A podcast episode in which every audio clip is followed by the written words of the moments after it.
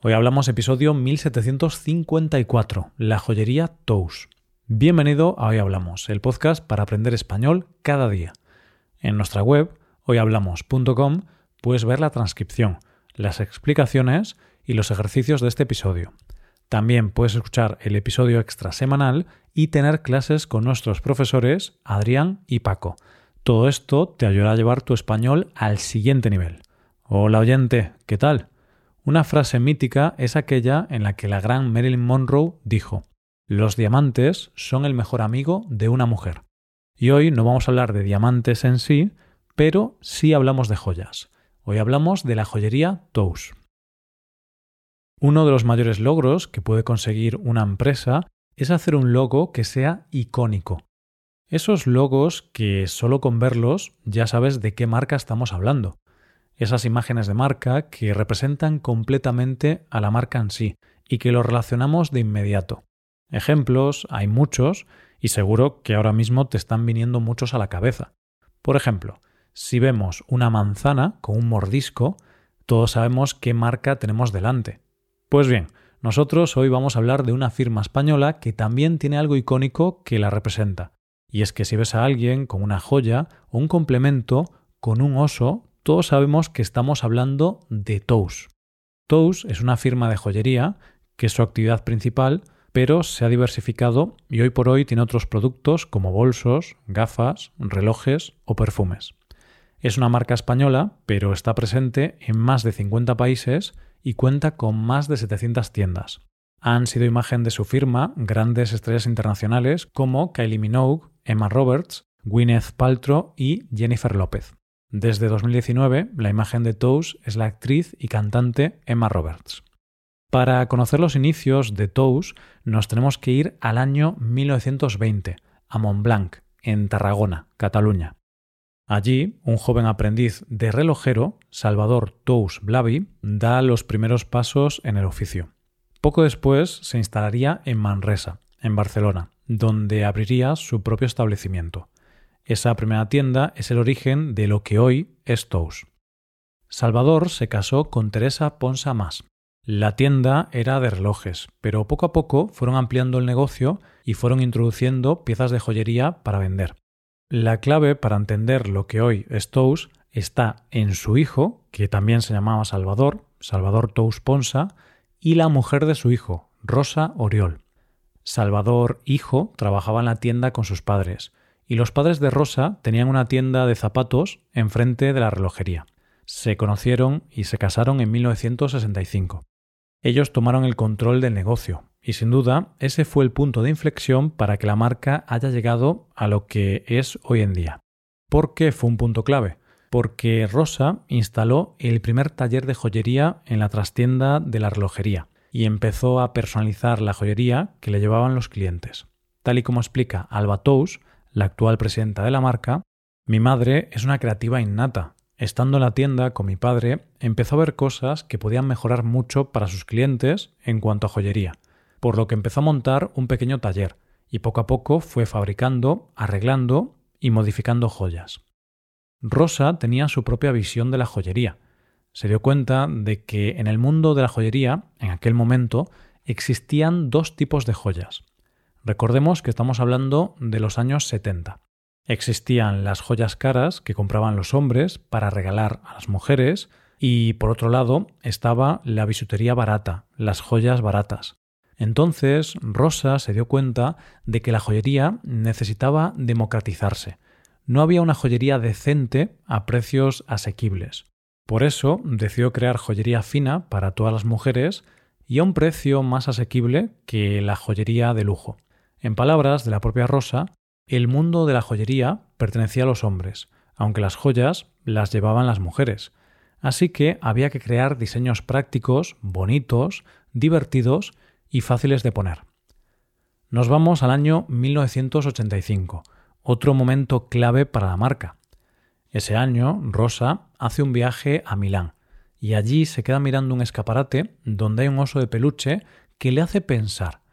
Piensa que ese oso es el símbolo perfecto de la ternura, porque todos hemos tenido un oso de peluche en nuestra infancia y seguramente tenemos muchos recuerdos entrañables asociados a él.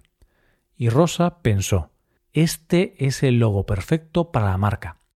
Y después de esa idea se puso a hacer pruebas hasta que consiguió la forma perfecta para el oso de Tous y se convirtió en el logo de la marca. Así lo explica una de las hijas de Rosa.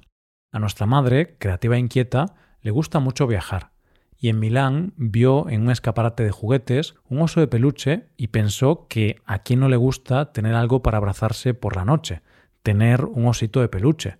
Entonces pensó, ¿cómo puedo hacer que este sentimiento se pueda transmitir a través de una joya? Por eso nació el osito, para que la gente pudiera llevarlo transmitiendo ese sentimiento. El oso de Tous no solo se ha convertido en el símbolo de la marca y en un producto muy vendido, sino que ha conseguido hitos que van más allá. En el año 2017 se incorporó este oso al Museo del Diseño de Barcelona, ya que se ha convertido en un icono cultural que va más allá de la propia marca. Es un símbolo que es capaz de hablar por sí mismo sin necesidad de explicarlo. Este momento de encontrar su imagen de marca coincidió con el momento de expansión, con el momento en que abrieron su primera tienda en Lleida aunque sin duda la consolidación total llegaría con la apertura de la primera tienda en Barcelona. Esta tienda de Barcelona tuvo un éxito inmediato, los diseños eran exclusivos, había mucha variedad y los precios eran asequibles. Era el inicio de un gran crecimiento. En palabras de Rosa, el oso marcó el inicio de nuestra expansión y está siempre presente en nuestros diseños.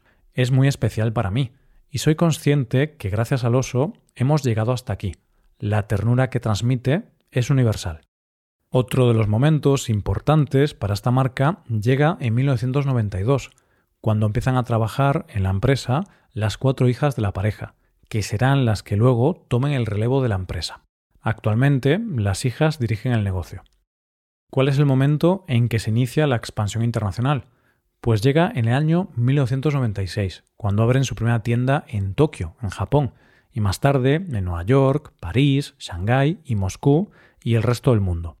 Y pensar que todo empezó con un taller en la trastienda de una relojería. A eso le llamo yo crecer en condiciones. Después de esto, la empresa siguió creciendo con un mayor reconocimiento internacional y mayor expansión.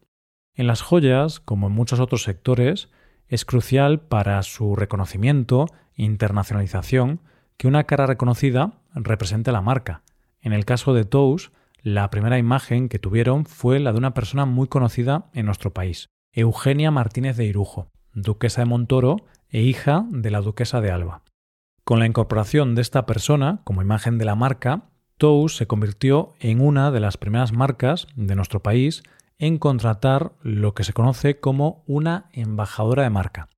La relación de Tous con la duquesa de Montoro ha sido muy larga y ha ido más allá de la propia imagen ya que la duquesa ha desarrollado sus propias colecciones dentro de Tous. Otro momento clave fue el año 2000, cuando tomaron la decisión de que había que hacer más cosas que joyería, y se diversificaron. Es el momento en que empiezan a diseñar y vender otros productos como son los accesorios de moda, bolsos y perfumes.